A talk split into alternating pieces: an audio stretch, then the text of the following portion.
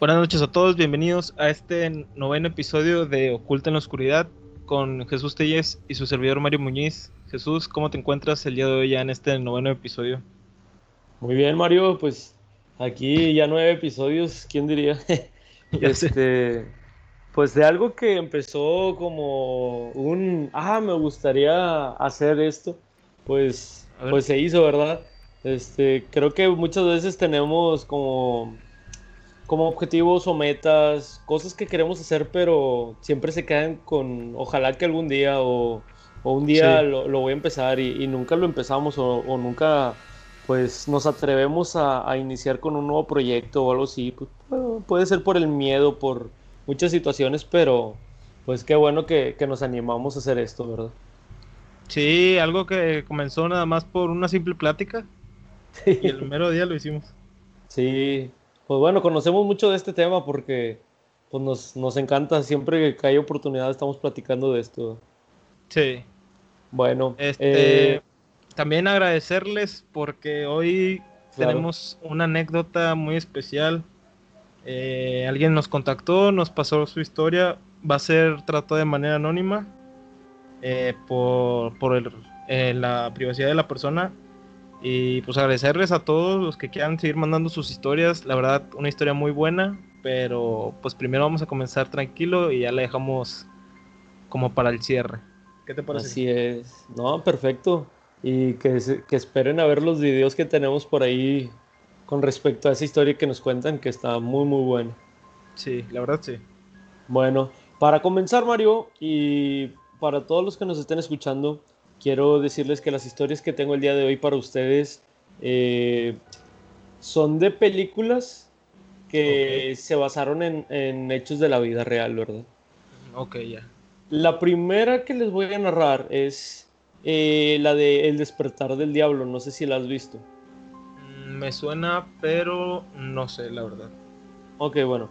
Eh, esta historia se supone que, fue real y que de esto se, se basó eh, pues la, película, ¿verdad? De El despertar del diablo.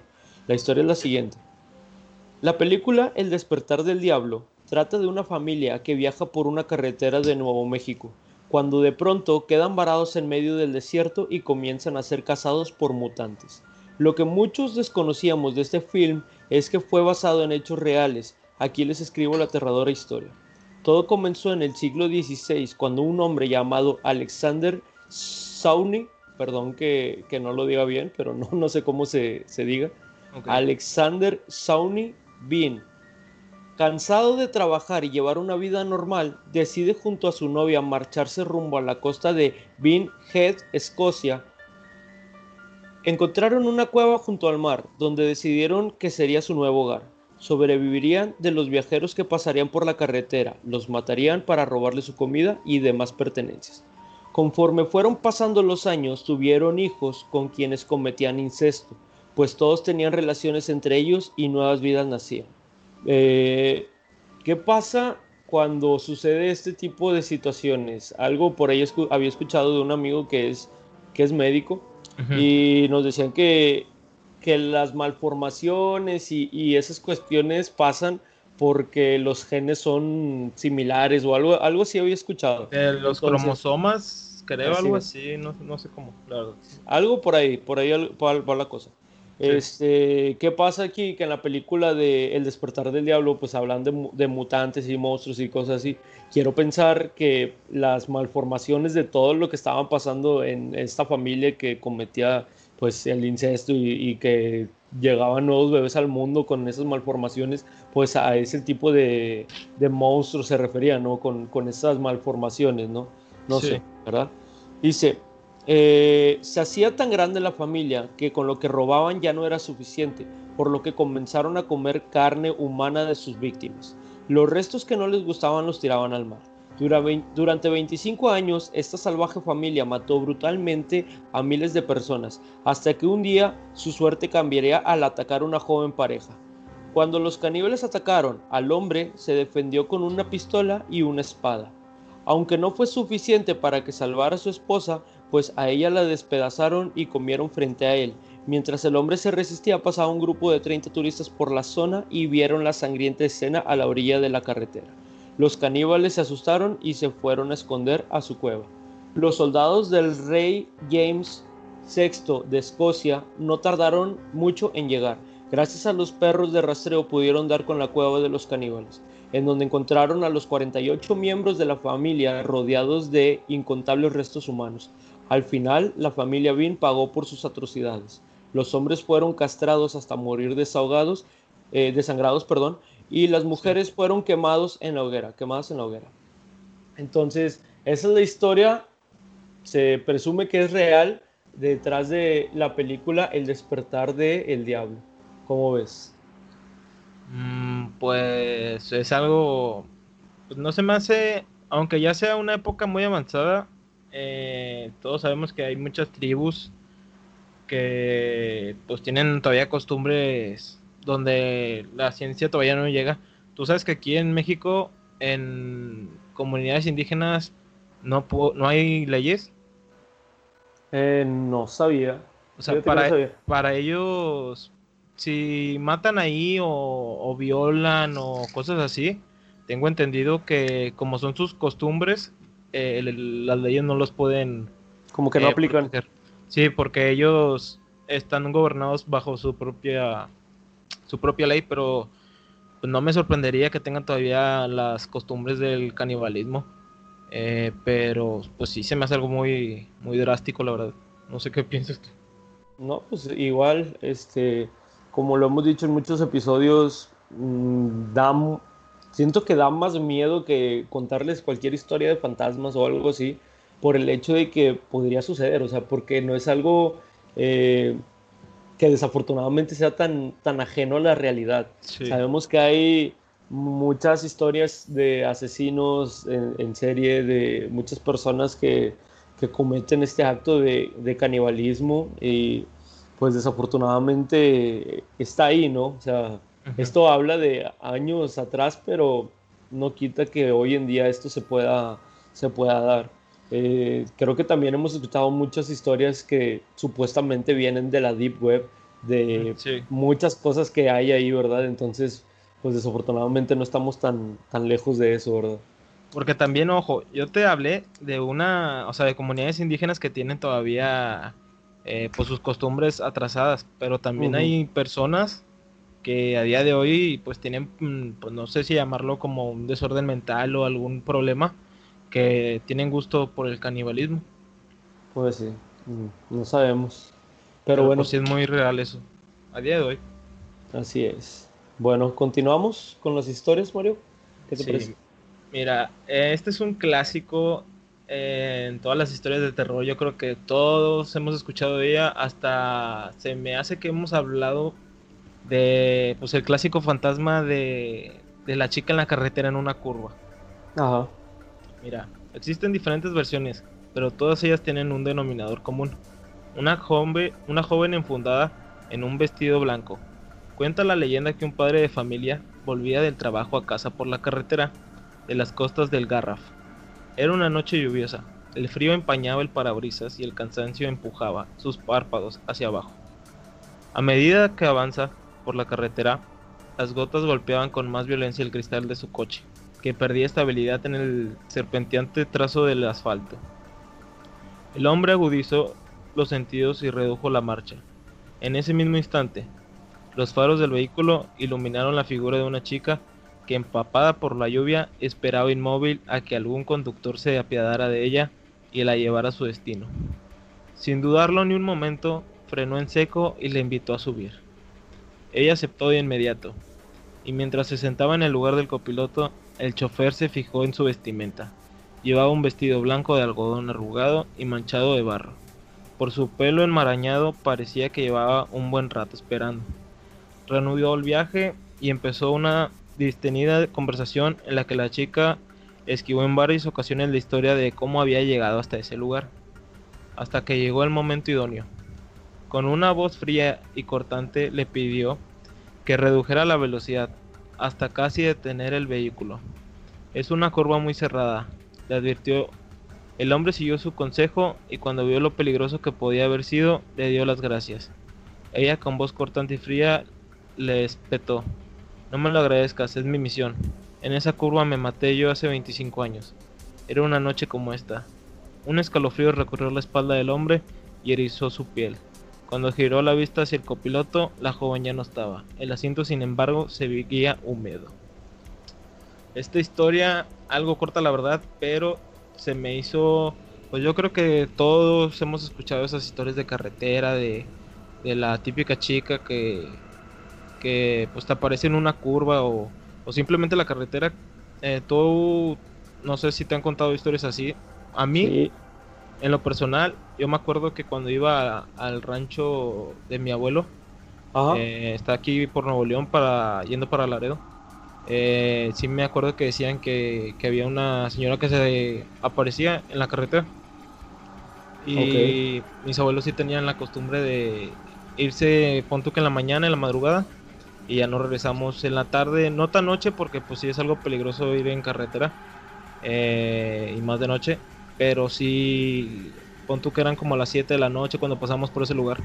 Y sí me acuerdo que decían que ahí se aparecía alguien. Y de hecho que a un tío de mi abuelo, una vez que iba en caballo, eh, pues obviamente eran tiempos donde no había carros y menos allá en un rancho, se movían en carro. Dijeron que, que él sintió como una presencia eh, pasando por ahí, lo, lo jalaba. Eh, yo no vi nada cuando pasé por ahí, pero sí me acuerdo pues que mi abuela nos dijo eso y sí me quedó muy, muy presente. Sí, muy Sí, fíjate que sí había comentado una historia en uno de los episodios pasados de las, las chicas de la, de la curva ahí por Guadalupe. Sí, en Guadalupe. contaban la historia de que las habían matado y demás y que las habían hallado cerca de, de ahí de, de Guadalupe por no sé si es por Pablo Olivas o, la Tolteco, no sé dónde, por allá, por esos rumbos, Y que dicen que en una de esas curvas, cuando ya vas de noche, pues se, se, se, aparecen esos dos muchachos, ¿verdad? Pero sí, pues en realidad es prácticamente lo mismo, ¿no? Y como lo hemos mencionado en algunas otras ocasiones, eh, podrán ser historias, pero de algún lado tuvieron que haber salido. O sea, alguna de esas tendrá que ser, yo siento que alguna tendrá que ser la, la real, ¿verdad? Y como dice, o sea, son muchas historias de lo mismo. Eh, la misma historia lo hice al principio, pero todas tienen un mismo denominador. En este caso, pues el fantasma de la chica, eh, con su vestido blanco, en carretera. Siento que sí, como tú dices, de algún lado la tienen que haber sacado. Eh, pues quién sabe si de verdad ocurrió uno de manera original, que haya sido el primero. No sabemos, carnal, pero pues hay que seguir leyendo historias y tratar de sacar nuestra propia conclusión. Ah, ¿Tú en lo personal qué harías si fueras manejando y te encuentras así una chica en la noche? Pues es que dependiendo de cómo, o sea, por más que... Así como te lo cuentan en la historia, o sea, que fueras en, pon tu que carretera o en una calle, muy noche y que te encuentres una chica así con vestido blanco. ¿Sí pensarías en las historias? Honestamente, yo no me paro. Honestamente, yo no me paro, carnal. bueno, aparte que en estos tiempos, pues sí, eh, la, inseguridad aparte no es algo que, mucho, que no favorece mucho. Pero, pues también yo creo que no, tampoco la verdad. No, no, no conviene, carnal. Pero ahí te va. Hay otras historias donde dicen de que si no te paras, la vas a ver en el o sea, que la vas a ver. En el retrovisor. sí, que está en el asiento de, atrás y la ves por el retrovisor. Oye, yo creo que ahí sí me, no sé, ponle tú que no me, me, da un infarto o algo así, pero sí por la impresión doy el volantazo y quién sabe qué pase, carnal. La neta estaría muy, muy difícil. Pues de hecho sí hay, como tú dices, hay muchas historias también que dicen eso, que, que se aparecen en el asiento trasero. Yo creo que me asustaría más tenerlo, pues obviamente en el asiento que, que verlo abajo del carro. Pues sí, carro. Bueno, hay que eh, mira, bueno. tienes otra historia, pero déjame te cuento, esta es algo corta. son unas brujas. A ver, dime. Es aquí un pueblo de México también. Eh, y para invitarlos a todos los que les guste, miren, dicen que las personas que buscan experiencias paranormales tienen en Chihuahua un destino obligado. Ya que en este estado es famoso por sus leyendas de brujas en el poblado de Naika, además de contar con atracciones que elevan la adrenalina de los viajeros temerarios, como el impresionante puente colgante en las barrancas del cobre. Conocida como la capital mundial de las brujas, yo no sabía eso la verdad.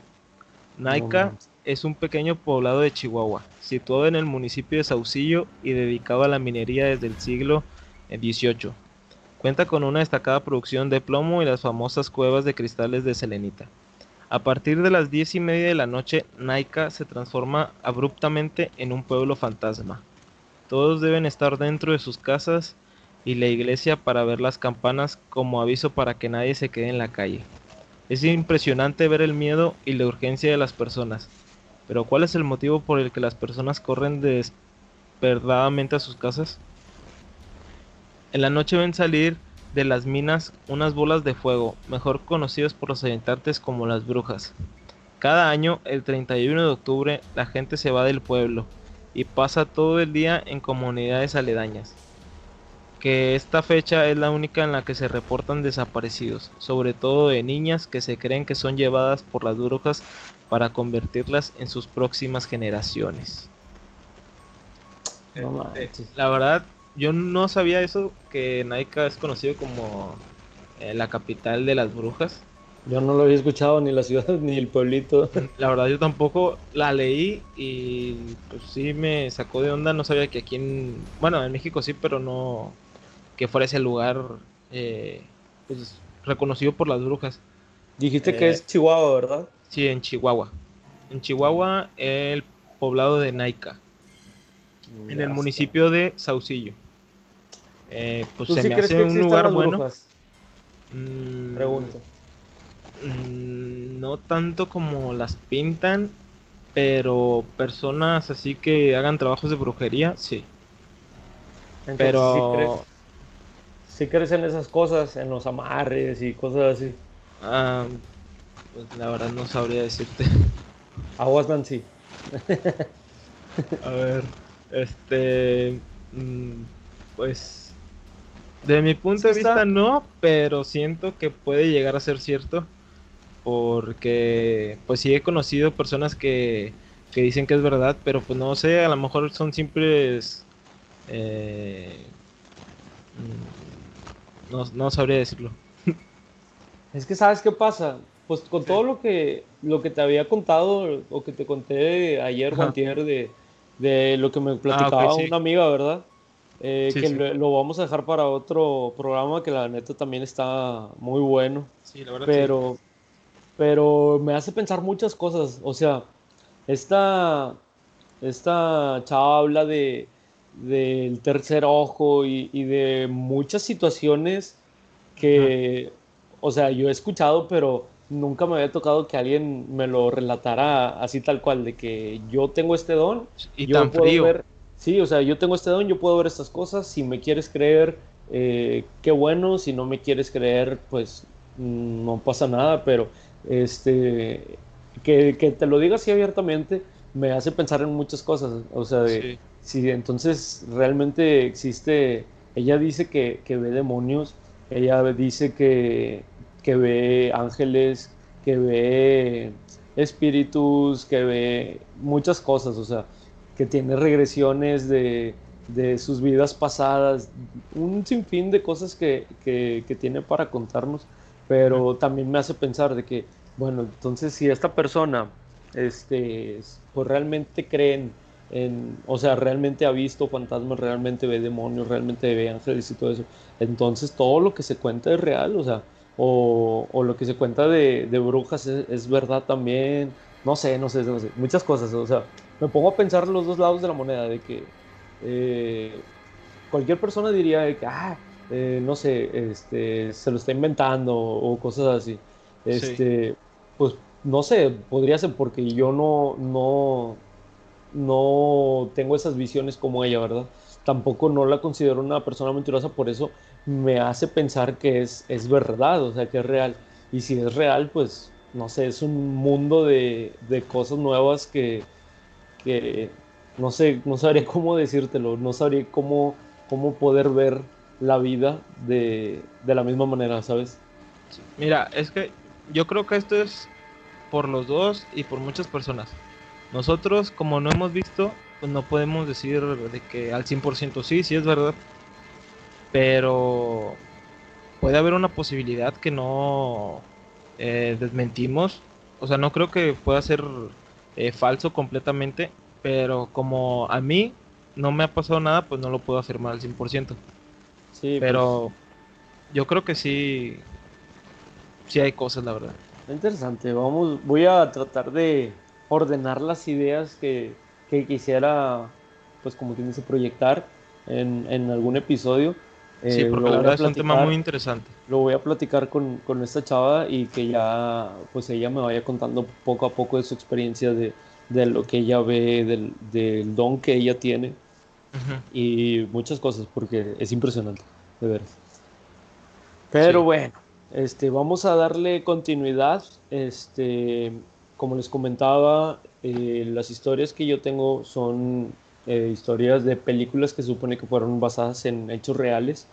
Este, no voy a, voy a emitir el nombre de esta historia porque luego lo van a identificar eh, pues de qué película se trata, ¿no? Que yo creo que luego, luego lo van a saber con la historia, pero vamos directo con la historia. Dice, en enero de 2006, un psiquiatra de Nueva York recibió en su consulta a una de sus pacientes como un día cualquiera. En aquella sesión, la joven le explicó que había soñado en repetidas ocasiones con un hombre al que ni siquiera había conocido. Tenía una calva incipiente, las cejas muy gruesas y los labios extremadamente finos, en especial el superior. Mientras oía la descripción, el hombre dibujó el retrato del sujeto. No le dio mayor importancia y lo dejó sobre la mesa. Las tornas cambiaron cuando, en sus siguientes consultas, dos pacientes más aseguraron ver, haber visto al mismo hombre en los sueños.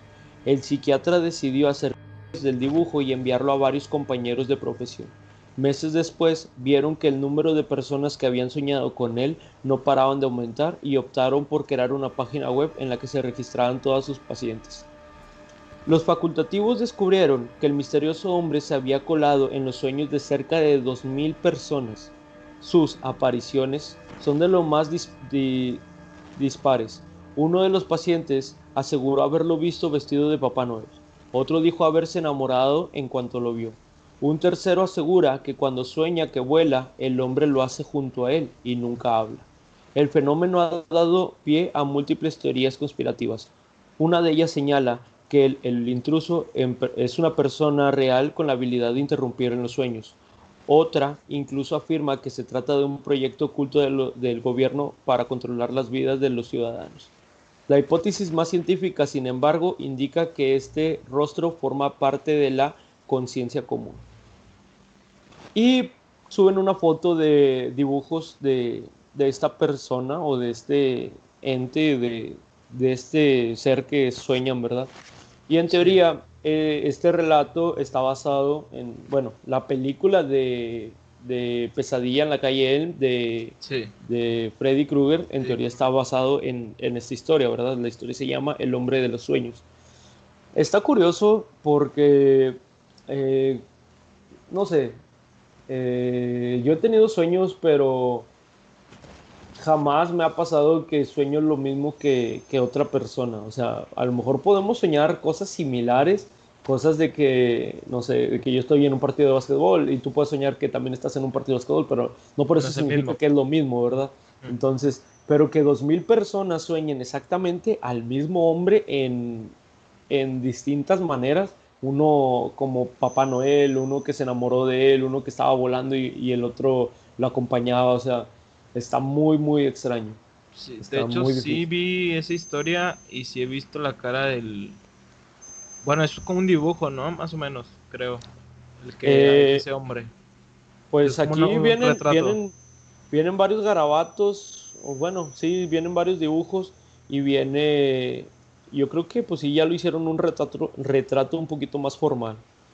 Este, pero pues ahí lo, vamos a publicar, hombre, también para darle este, sí. he visto la foto, pero pues la verdad yo nunca he soñado con eso y como dices, nunca me ha tocado soñar lo mismo que, que otra persona. O sea, con que sea una, una persona que se parezca al sueño, no. Me voy a quedar viendo la foto de este tipo a ver si lo sueño. Sí, sí, era... Es la foto que, había visto. Pero bueno, este, algo más te iba a decir, pero se me olvidó, hombre. Es la edad ya, carnal. Este... ¿De la película? Digo, sí, de la película de Freddy Krueger o, no. Ah, no, ya, ya me acordé. Eh, bueno, hablan de que las posibles hipótesis, ¿no? Una de ellas habla de, de, una persona que tiene cierto don para interrumpir en los sueños de, de los demás. No sé si... Sí, sí, sí. O sea, dentro de las hipótesis que, que, ahorita mencioné, mencionan eso. Que, que quizás es una persona real que tiene la facultad de poderse de alguna manera meter en los sueños de las demás o meterse en el subconsciente de, de las personas, no sé, ¿verdad? Este, y por ahí había escuchado que ese es un tipo de viaje astral, eh, de cuando te desprendes de tu cuerpo y, vas a otras realidades o no sé. Eh, también es otro tema muy interesante, pero por ahí había escuchado algo, algo respecto a eso. Podría ser, relacionado. Sí, podría ser algo de este tipo o sí podría ser a lo mejor, no sé, que en ese, en ese tiempo algún tipo de comercial en la tele o algo así, pequeñas imágenes o fragmentos así muy rápidas les hicieron pensar eso, no sé, no sé, puede ser, quién sabe. ¿Tú qué pensarías si sueñas con la cara de alguien que no has visto en tu vida y ese mismo día lo ves? Mm, yo sentiría que ya lo había visto antes, pero no le había puesto atención. Digo, creo que en algún momento me llegó a pasar, no sé, no recuerdo realmente cómo fue, pero imagínate esto, yo soñé con una persona que a lo mejor con una chava de que ah, se me hizo guapa o algo así, ¿no? Este, al otro día yo voy rumbo a la uni en el camión y ah, la veo. Entonces, eh, no sé si fue así o si fue en el metro, no sé, pero el contexto es el mismo. O sea, a lo mejor y esa chava agarra el camión a la misma hora que yo o agarra el metro a la misma hora que yo, o sea, y ya nos había tocado estar en ese, en ese momento juntos, pero no le había puesto atención, ¿sabes? No sé, de, alguna manera se me quedó grabada esa imagen en, mi cabeza y, pues le puse más atención, ¿sabes? Este, no sé, alguien me había comentado cuando tuve la suerte hace varios años de sacar mi carro de, la agencia, me habían dicho, no sé si te habías dado cuenta, pero eh, a lo mejor tú no notabas todos los Versa que hay en, el carro, en, la, la, calle, la calle. Pero ahora que tú lo tienes, vas a ver un chorro. Y, o sea, sí cierto. Yo digo, aparte que fue un carro que luego, luego, pues muchas personas eh, empezaron a sacar. Sí, pero, fue muy comercial.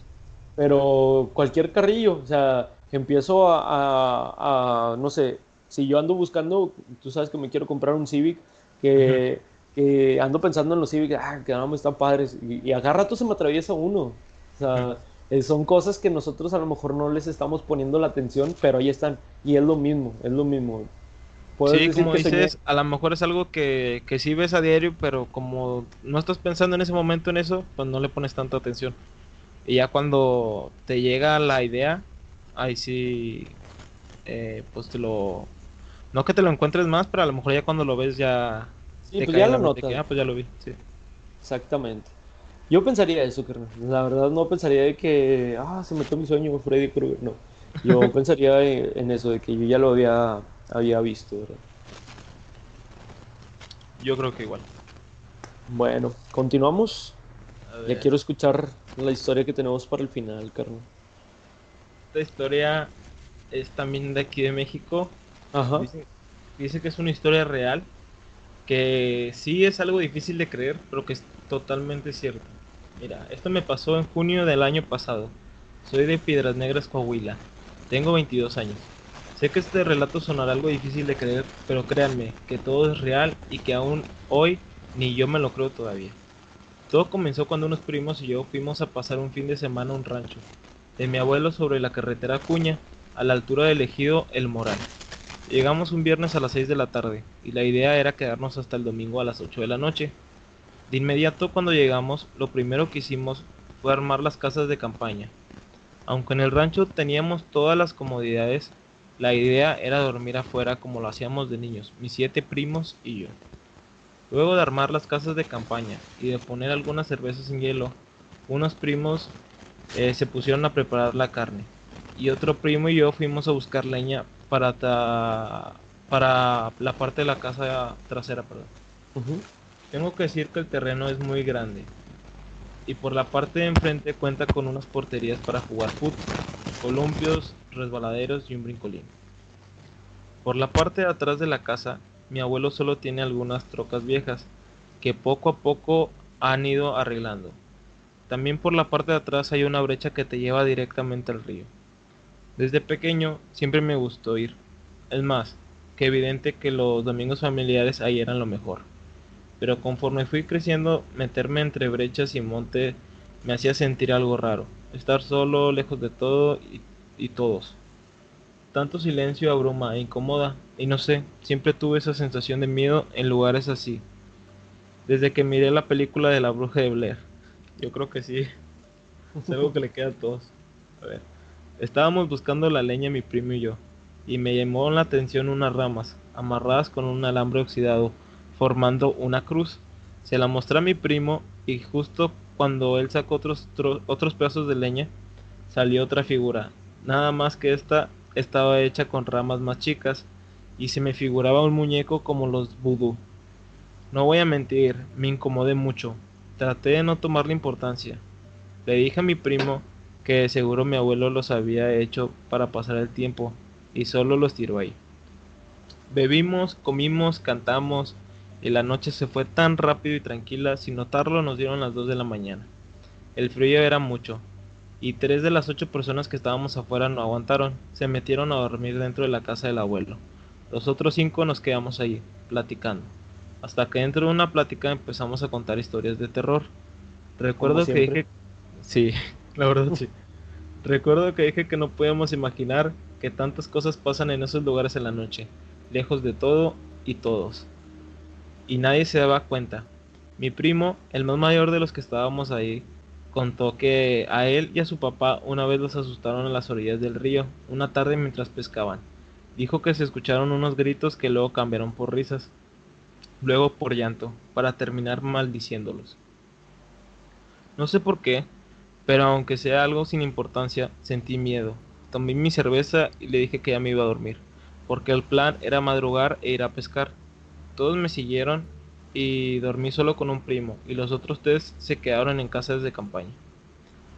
No recuerdo qué hora era, pero aún era de noche. Tuve que levantarme a orinar, no me puse los lentes, solo salí. Caminé hacia el carro en el que habíamos llegado y oriné en un lado. Se podía escuchar autos pasando por la carretera. Vacas, gallos, cabras, ya saben, sonidos típicos de ese lugar. Así terminé de hacer lo mío y volteé la cabeza. Sentí morirme cuando a lo lejos en un columpio vi algo sentado y moviéndose. No sé por qué, pero quise imaginar que era uno de mis primos hablando con la novia. Caminé y entre la casa de campaña Justo cuando me acomodo para dormir, de nuevo escuché el sonido de una cabra. Pero no sé si se lo imaginan, era un sonido de una cabra sufriendo, gritando de dolor. Supongo que mis primos estaban suficientemente ebrios y dormidos para no darse cuenta, pero yo me puse los lentes, abrí la puerta de la casa y me asomé. Les juro que lo que vi es lo peor que me ha tocado ver en mi vida. Estaba una cabra, justo donde oriné, Tomé un cigarrillo y salí de la casa de campaña. La cabra caminó, no hacia mí, pero caminó rumbo al área de juegos. Al ser lo único que se movía la vi, y de la nada empezó a correr, haciendo sus ruidos de cabra, pero mi sorpresa de la nada se levantó y corrió en dos patas. Se subió un columpio meciéndose y empezó a gritar, como si estuviera sufriendo. La vi y quedé en shock. Corrí y desperté a mi primo, mi compañero de casa. Los dos estábamos ahí atónitos, viendo a una cabra arriba de un columpio. Ahora mientras se reía nunca nos miró. Nos volteaba, no volteaba a vernos, pero la luna brillaba tanto como para verla moviéndose sus patas y sosteniendo con las otras el columpio. No aguanté y vomité. Vomité el miedo. Cuando vi que la cabra brincó del columpio y empezó a llorar de nuevo, corrí hacia la casa de mi abuelo y él estaba esperándome en la puerta con una carabina de postas temblando pálido al igual que yo. Fue cuando con voz llorosa y cortada dijo algo que me heló la sangre. La había escuchado hablar, pero nunca caminar en dos patas. ni hacer lo que hizo. Salí de la casa y fui a levantar a mis primos con la mentira de que el abuelo se sentía mal, pero solo para estar todos adentro. Y ahí solo se podía escuchar el rechinar del columpio y una cabra, hacer sus sonidos normales. Mis demás primos durmieron y el primo y yo que vimos eso no podíamos.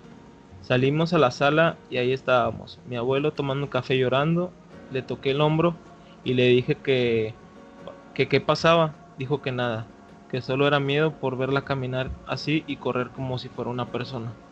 Le dije que no pasaba nada, que estábamos todos bien. Me interrumpió diciendo, la otra noche tocaron la puerta, cosa rara en un rancho. Si tomas en cuenta que son terrenos grandes y no se puede tocar la puerta así como sin nada, aparte que son cuatro portones cerrados para poder llegar. Tocaron la puerta gritando, Pancho, Panchito, ábreme que hace frío. Quedé congelado. Era una risa burlona y era la voz de tu abuela. Mi abuela falleció en el 2011 y la verdad desde que sucedió eso no he vuelto a ir no he vuelto a ir, perdón, de ese lugar y ni pienso en ir. Solo de acordarme y ahora que lo escribo no me saco esa imagen de una cara arriba del columpio, sentada jugando, llorando, riendo y gritando. Ay, cabrón. Solo puedo decirte una cosa, carnal, y nos deja de aprendizaje que tenemos que tomar hasta embriagarnos para quedar, para que no nos molesten, güey. no, fíjate que sí había escuchado, este, bueno, ah, ¿cómo le dicen? El macho cabrío o algo así.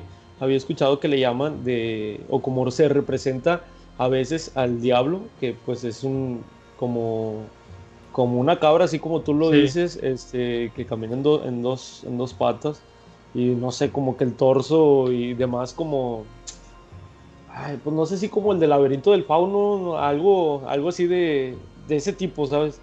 De hecho, hay una este foto muy. Eh, que se hizo muy viral, no sé si la has visto, que es una cabra como si estuviera parada. Sí. sí, la foto que usaron en la historia. Eh, pues la verdad, como tú dices, sí es una imagen que. Eh, pues sí se representa con el demonio, con el diablo, pero pues, yo no sé.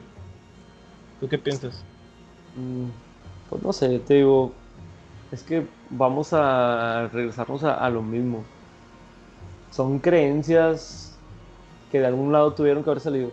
Y sí te creo que en, los ranchos, en los ejidos, en esos lugares esté cargado de mucha energía. Aunque no parezca, pero yo creo que sí, la verdad.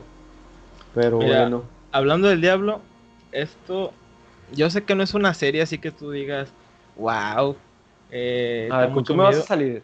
qué estoy, vas a salir? estoy yo viendo la serie de Lucifer. ¿Sí, ah, has escuchado? Déjame te colgo. Sí, lo he escuchado, pero nunca lo he visto, creo. Bueno, eh, habla de que es el demonio que está aquí en la tierra. Y pues la verdad sí me puso a pensar algo que dice en la serie. ¿Quién dice que, que el diablo es malo? Pues sí, es cierto. O sea, ¿qué, qué hizo él para, para que todos lo tengan así como eh, como la figura maligna. O sea, se dice que sí, que castiga en el infierno, pero pues en realidad lo que habla la serie es que él los castiga, pero que no es algo que él quiso, eh, que fue impuesto por Dios según esto. Eh, pero pues no sé yo mucho del tema, la verdad, pero sí te pones a pensar, pues sí, él que hizo como para que todos lo tengan visto como un ser maligno. Porque yo no he visto así como que se me apareció el diablo y, y me mató, cosas así. Pues no. Pero pues ya son creencias de las personas, eh, yo no me voy a meter en eso, nada más sí. Sí, sí, sí. Eh, de mi punto de vista yo sí pienso así como de, pues sí, la verdad no hizo nada como para, para que todos lo tengan así como el, más malo de todos. Siento que hay personas que están eh, pues muy malas de la cabeza y pero tampoco vamos a juzgar todo. Mira, yo también así, o sea, me pongo a pensar de que qué sería el, cielo y qué sería el infierno. O sea, yo no creo, pero si existiera, por decir, yo no me considero, no sé, o sea, si podría ser mala persona, podría ser buena persona, dependiendo de, de quién lo vea, ¿verdad? Este, pero por decir, a mí de repente me gusta tomar cositas así, ¿no? De, ese tipo. Sí. Sí, pues muchas veces dicen que es malo si tomas. Entonces. Sí, ok, ponle tú, es malo. Entonces, si yo voy al cielo, no va a haber eso, ¿o sí? Y a lo mejor si no me voy al cielo, en el infierno sí habría, o cuál sería mi castigo, no tomar, o no sé, o sea, me pongo a, a pensar de que, qué cosas habría en el cielo y qué cosas habría en el infierno, ¿sabes? Sí, en los ponle dos tú, lados. ponle tú a un, a un asesino, cosas así, o sea, vas a juntar a puros asesinos en el infierno sin la oportunidad de, o sea, sin, sin morir de nuevo, ¿sabes? Inmortales, imagínate, que sea una pelea de, de siempre, infinita, no sé, no sé, o Mira, sea, en, la serie pintan al infierno como que cada persona que se va ahí eh, es torturada con su, con su miedo más grande. Constantemente. O sea, pasa el miedo de esa persona, pon tú que le teme a, eh, a una araña. eh, la araña va, se lo come. El chavo al día siguiente revive y vuelve a pasar. Constantemente, constantemente. Es como un trauma. sí, sí. Así lo pintan, pero pues sí, como tú dices, es malo tomar, pues quién dice que en el infierno puedes tomar y quién no, pues. La verdad, es dependiendo de cada persona. Lo que considere bien y mal. bueno, carnal, pero creo que no es el lugar. este, ¿qué te iba a decir?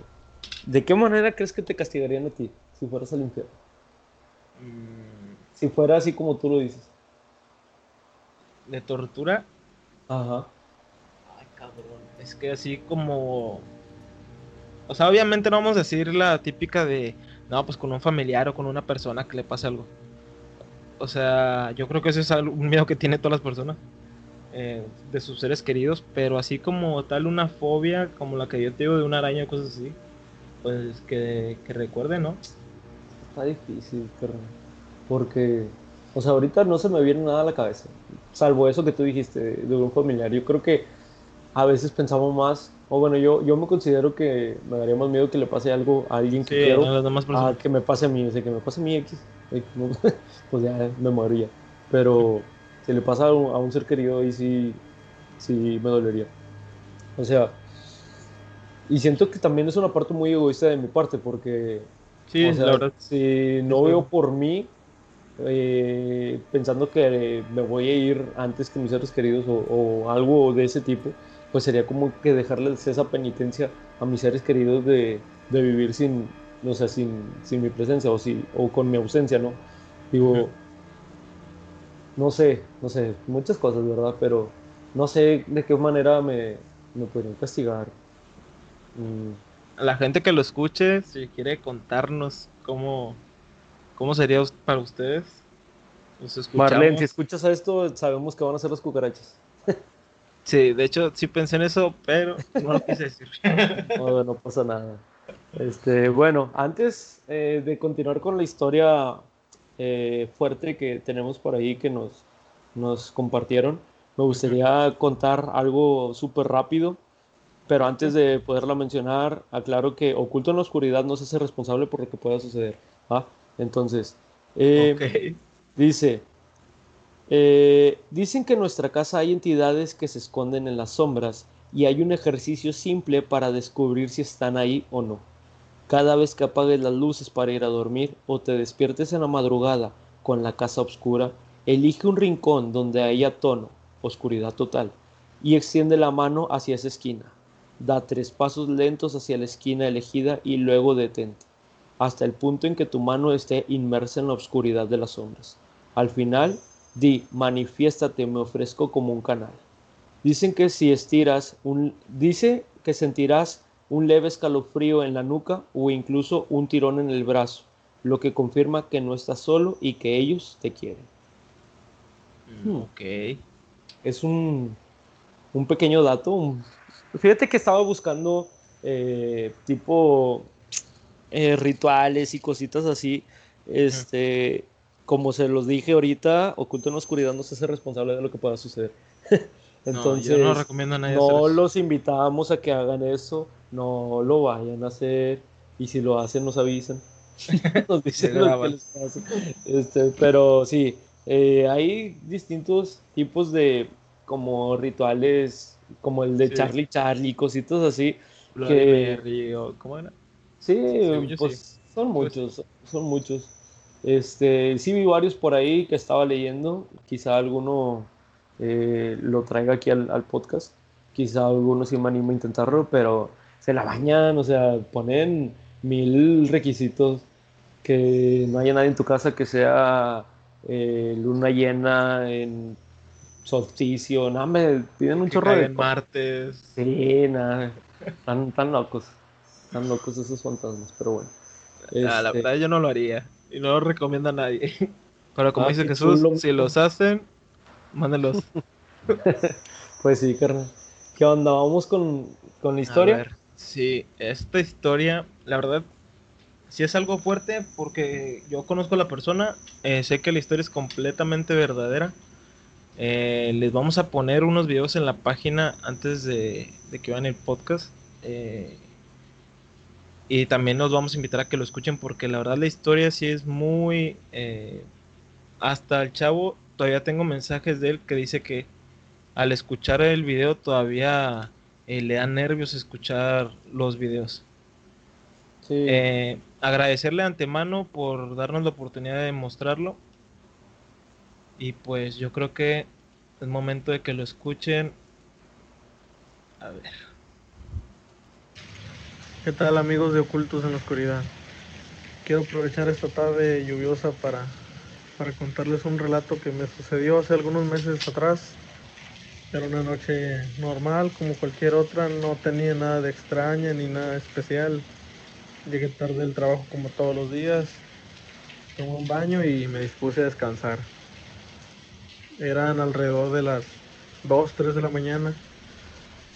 Cuando entre dormido y despierto, pues escuchaba a lo lejos gritos de una persona, gritos y, y cada vez eran más fuertes, pero yo dormido.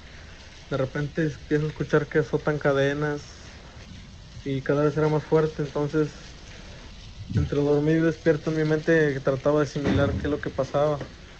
De repente escucho que cada vez era más fuerte y más cerca de donde yo estaba, pues me levanto de la cama, me siento y sí, efectivamente no era un sueño, estaba escuchando. Me paro y voy a la ventana de mi puerta y sí, se escuchaba cada vez más, más fuerte y enfrente de, de mi casa. Entonces salgo y me asomo por, por el barandal y, y sí escucho que era en la casa de mi vecino. Mi vecino y yo vivimos en esquina, en contraesquina, ¿verdad? Y ellos en la parte de arriba tienen terraza. Y de ahí provenían esos gritos. Pero como se los describo, eran una clase de gritos. No eran lamentos. Era como si varias personas hablaran al mismo tiempo con una sola voz. Eh, se escuchaba terrorífico todo eso que, que se estaba escuchando. Y apuesto que no era el único que lo estaba escuchando, veces se escuchaba muy, muy, muy fuerte, entonces no asimilaba lo que estaba pasando, no entendía. Me meto de nuevo para el cuarto y escucho que empiezan mucha gente a hablar al mismo tiempo, como cuando están orando, rezando, se le dice. Escucho que empieza mucha gente a hablar al mismo tiempo, como orando, haciendo una clase de oración, no sé, y la persona o la cosa o eso que, que estaba ahí cada vez gritaba más fuerte y decía cosas en un idioma que no entendía, no alcanzaba a entender aparte porque pues estaba todavía, ¿cómo les diré? No asimilaba lo que pasaba, entonces se me ocurre subir a la, a la parte de arriba de mi casa. subo las escaleras y arriba está una bardita. Entonces voy detrás de la barda y me asomo hacia la casa de mi vecino. Y la sorpresa que me doy es que ellos tienen un techo de lámina en la terraza. Entonces hay dos vigas que sostienen el techo. Bueno, pues de esas dos vigas lo tenían encadenado a él de las de ambas de ambas manos, de ambos ambos brazos y era él el que hacía ese tipo de gritos, como le dijera, decía cosas no no las yo sé que la, ni la gente que estaba ahí no las entendía, yo tampoco. Me quedo en shock al ver el tipo de fuerza que tenía, no lo asimilaba simplemente no lo asimilaba. Eh, era como estar dentro de una película de terror. tal cual se ven las imágenes de una película de terror así, los movimientos que él hacía eran muy extraños, la fuerza que tenía, como vi cuando levantó a su papá el cuello con una sola mano y lo aventó como si nada. Eran muchas personas contra él y no podían. Me quedo en shock, no sé, a lo mejor un minuto, dos, no me di cuenta del tiempo, porque me quedé inmóvil, el miedo, la impresión me, me paraliza, entonces de repente escucho que en la parte de abajo ah, abren la puerta y como mi hermana menor estaba embarazada, pues salgo porque no quería que subiera las escaleras. Entonces bajo corriendo y me dice, ¿qué está pasando? Le digo, no sé, no, no entiendo. Dice, ¿qué, qué, hay, ¿qué hay arriba? Le digo, no, no vayas arriba. Yo con el miedo no, no le supe ni explicar, no me dije que no fuera. Pero nos quedamos escuchando en el barandal y, y vimos que los vecinos empezaron a salir de sus casas. No éramos los únicos que habíamos escuchado. Eh, habían más personas que estaban escuchando lo mismo que nosotros, pero como ellos estaban en la parte de arriba de su terraza y tiene barda, no, alcanza, no se alcanzaba a ver de hacia abajo. Entonces mi hermano me dice, eh, ¿qué está pasando? Le, mm, no sabía ni cómo explicarle, ni cómo decirle de lo que había visto. Entonces se me ocurre ir por el celular y empezar a grabar. Entonces corro por el celular, le digo, no te muevas de aquí, quédate abajo. Y voy a la parte de arriba otra vez. Y entonces ya lo tenían en el suelo. Solo se alcanzaban a apreciar las cabezas de las personas que lo tenían amagado en el suelo. Yo creo que eran como unas 15 personas contra él solo. Mi vecino es de complexión robusta, es un poco gordito. Eh, que les diré, tiene como unos 20 años, está chavo, no, no es una persona adulta. La fuerza que tenía no era la de una persona, la voz que emitía no era la de una persona, entonces voy arriba, como les digo, empiezo a grabar, pero no se alcanzaba a ver, ya él lo tenían en el suelo. Y duré un buen rato arriba y mejor me bajé, porque se dejó de escuchar eso, me bajé. Entonces nos disponíamos otra vez a tratar de dormir y, nuevamente se empezó a escuchar todo, subí, lo tenían en el suelo, no alcanzaba a verse de arriba, pero se escuchaba, entonces empiezo a grabar de la parte de abajo todo lo que estaba, lo que se estaba escuchando. Al siguiente día voy, como ellos tienen una tienda en la parte de abajo, a la mañana siguiente voy a la, a la tienda y, y a la señorita que atiende pues obvio la conocemos todos de la cuadra, ¿verdad? Y le comento, oye, pasó esto y esta noche. Y me cuenta. Me dice, te voy a contar algo que está pasando, pero no le digas a nadie. Y yo, ok. Yo lo que quería era estar tranquilo porque la verdad nunca me había pasado. Y solo en películas. Entonces lo que vi, lo que escuché, pues no era normal, ¿verdad? Y me cuenta que el chavo ya tenía como dos meses viviendo, pasando por algo muy extraño.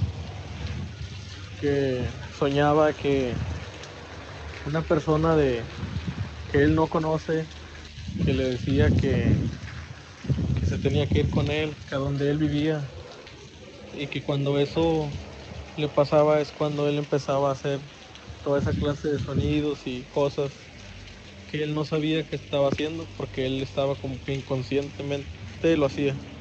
Que lleva como dos meses sintiéndose extraño y que había ocasiones que tú lo mirabas y das cuenta que su rostro cambiaba, era otra persona y se ponía a hablar en un idioma que nadie entendía, que ni siquiera entendían y se ponía muy salvaje. E incluso ella dice y asegura que trató de aventar a su niña por la ventana su beba estaba recién nacida. En ese entonces tendría como unos tres meses y estaba en la cuna. Y ahí dice que levantó la cuna con todo el bebé y trató de lanzarla por la ventana. Y fue ese día cuando su papá y su mamá optaron por traer a unos a un pastor de la iglesia, se le dice así, un pastor y, y algunos hermanos de ahí de la iglesia para que trataran de, de ayudarles. Pero incluso dice ella que había ocasiones en las que él levitaba aún acostado en la cama como si fuese una película de terror que levitaba como si estuviera volando prácticamente, pero era inconsciente. Cada que eso le pasaba a él, él no tenía ni la menor idea de lo que hacía. Yo lo llegué a ver, lo llegué a saludar y nunca se lo mencioné porque pues obvio entendía el problema por el que estaba pasando, pero tú lo mirabas como una persona normal, normal, o sea, él, el chavo trabaja todo y su vida normal. Entonces, este, pues él no sabía lo que le pasaba, a él solo le contaban. Y esa fue la noche que pasó eso. A la siguiente noche no pasó nada, a la siguiente tampoco. Y dos noches después de eso, yo le había contado a, aquí a mi mamá le contamos, pero no nos creyó, nos dijo que pues tal vez usaba algún tipo de droga, ¿verdad? Que por eso se ponía así. Y nosotros con mi hermana explicándole, no, es que no, no es una droga. Y no, sí. En fin, hasta que le tocó a mi mamá escuchar, eran las 7 de la mañana. Eran las 7 de la mañana cuando empezó a suceder eso y ellos tuvieron que cerrar la tienda.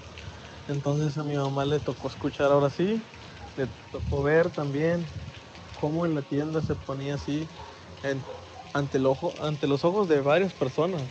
Y cierran la tienda y otra vez el mismo procedimiento, hablan al pastor, los hermanos, a todo. Entonces, este, así pasa. En fin, en conclusión, siguieron todo el mes, siguió lo mismo. Incluso llegó a venir la policía porque pensaban que habían reportado de que lo encadenaban, pero era por su bien, porque si no podía lastimar a alguien, que nunca lo hizo. Eh, tal vez llegó a empujar a su papá, a su mamá, pero nunca, nunca golpeó a nadie ni nada, pero sí fue muy extraño. Nunca me había pasado algo así de ese tipo.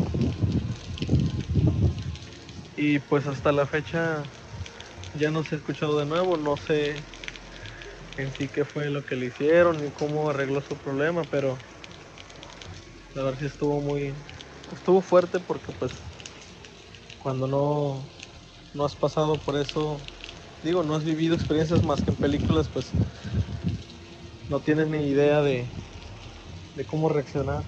Y así es amigos, esa es mi historia de, de cómo por primera vez me tocó ver a una persona poseída en su máximo esplendor y pues espero que les haya gustado la historia. Tal vez no estuvo tan, tan terrorífica, pero les quería contar la experiencia que, que tuve esa vez. Espero que se hayan entretenido un poco y, y pues ahí les estaré pasando los videos en la página para que pues se den una idea de cómo vivimos aquí los vecinos de la cuadra todo esto. Saludos y buenos días, buenas noches o buenas tardes, dependiendo a qué horas estén escuchando esto. muchas gracias. Bueno, eh, esta es la historia de este chavo que como le decimos va a estar en anónimo. Eh, por pues porque la persona lo dispuso, tampoco, como les dijimos, si ustedes no quieren no vamos a dar sus nombres. Eh, algo la verdad muy pues muy aterrador la verdad. Si a mí me pasa eso en la noche yo no sé qué haría. Eh, como esta persona lo cuenta, o sea, más que nada yo creo que era un exorcismo, no sé qué piensas tú.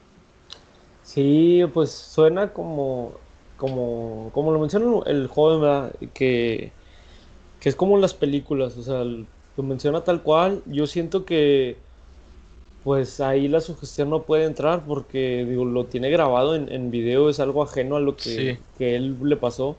Él incluso menciona de que estaba acostado y se paró de que, oye, pues no, no, o sea, no estoy soñando, ¿verdad? Algo está sucediendo. Y ahí es cuando él se sale eh, para ver qué está pasando, ¿verdad? Con sus vecinos. Y pues se topa con esta macabra escena. Porque es algo normal, yo creo que a cualquiera le puede pasar. Obviamente si ves eso, lo primero que haces es quedar en shock. Ya cuando pasa el tiempo y ya lo va razonando, ya es donde eh, pues se dio a la idea de grabar estos videos que tanto como Jesús como yo los vimos ya y la verdad es una voz muy, pues como dice él, no es, no es una voz normal. En el video, en los videos realmente no, no se muestra una imagen clara como tal, pero lo que se escucha es... Mm, difícilmente alguien lo puede hacer, yo, yo considero así, ¿verdad? Es que como lo dice él, eh, del momento que ve que lo tienen atado y está el chavo así, es donde queda en shock. Cuando ya se da cuenta y quiere grabar, es ya cuando eh, bajan al chavo de donde estaba colgado. Pero aún así el audio, la verdad es impresionante esos videos. Eh, esta historia él me la había contado a mí desde hace meses. Eh, le agradecemos que le haya querido contar para, para el podcast.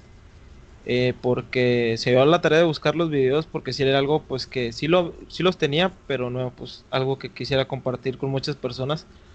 Pero la verdad es muy impresionante eh, y como te digo, yo estoy casi 100% seguro de que es completamente real. Porque yo vi esos videos desde antes que él me los pasara, eh, me contó esa historia y de que me la contó yo sí me quedé así sacado de onda. Mm, no sé, se me hace algo muy frío. Sí, y muy interesante también. Este, pues no sabemos, ojalá, digo, está muy, muy difícil, ¿verdad? Pero estaría padre que esta persona si puede, yo sé que si no se puede, pues ni hablar, ¿verdad? Porque no es algo que le haya pasado en sí a él, es algo que involucra a otros, otros, otras familias, ¿no? Otras personas. Pero si de cierta forma él podría investigar sobre, pues a lo mejor si el, si el chavo o si el joven hacía algún tipo de brujería o, no sé, ¿verdad? Que ponle tú que a lo mejor en un futuro eh, se da cuenta de que a él, a él le estaban haciendo brujería o a su familia como tal, y pues el canal para afectarlos, pues llegó a ser ese, ese joven, no sé, ¿verdad? Este, pero si algo llegase a pasar, pues que, que nos lo haga saber, ¿verdad? También. Que nos, mantenga, nos mantenga informados. Como digo, agradecerle porque, pues sí es algo... Es difícil. Difícil. La verdad sí me dijo, no bate tanto, pero sí como que tenía eh, la espina entre contarlo y no por el tema de sus vecinos. Eh, obviamente no vamos a dar ningún dato más, eh, solo nos dio el permiso de subir el, audio y, los videos. Eso sí, pero fuera de ahí no vamos a decir nada más. Agradecerle como siempre. Y a las demás personas que quieran contar sus historias, ya saben, aquí tienen su espacio. Eh, y aunque no lo quieren que los publiquemos, estaremos completamente abiertos en escucharlos. Así es. Yo creo que muchas historias se quedan, como quien dice, en el olvido por temor a que, a que vayan a pensar. Porque, como te platicaba al inicio del programa, cuando empecé a hablar con, con, esta chava, una amiga que es esposa de, un muy buen amigo mío también, este pues ella me comentó que le han pasado muchas cosas, pero que eh, ella me las podría contar, pero depende de qué tan abierto esté yo ah, para poderlas escuchar, ¿verdad? Sí. Y yo creo que eso pasa mucho en este tipo de casos, que ven algo sorprendente, porque realmente es algo sorprendente, este, que a lo mejor pues dicen, ¿para qué lo cuento? Si no me van a creer o si me van a tachar de loco, cosas así. Entonces, pues la verdad aquí no, nosotros no juzgamos a nadie, Inclusive, eh, a lo mejor y no les pasó una historia como tal, pero inventaron una creepypasta, una buena historia que les gustaría narrar, pues adelante, este, este espacio es para eso. Y pues nada más, este, eh, nos, los invitamos a que nos sigan otra vez en nuestras redes sociales, Oculto en la Oscuridad, ya sabe, Instagram, Facebook, eh, por correo, Gmail, igual del mismo nombre. Y pues estamos abiertos a sugerencias, ¿verdad? Todo lo que nos quieran compartir. Sí, eh, recordarles que los tres videos de esta última historia van a estar en la página de Facebook. Eh, por mi parte sería todo. Jesús, igual. Por mi parte también sería todo y pues nada más nos vemos en la siguiente, eh, en el siguiente programa, la siguiente semana. Que se cuiden. Igualmente, saludos. Hasta luego.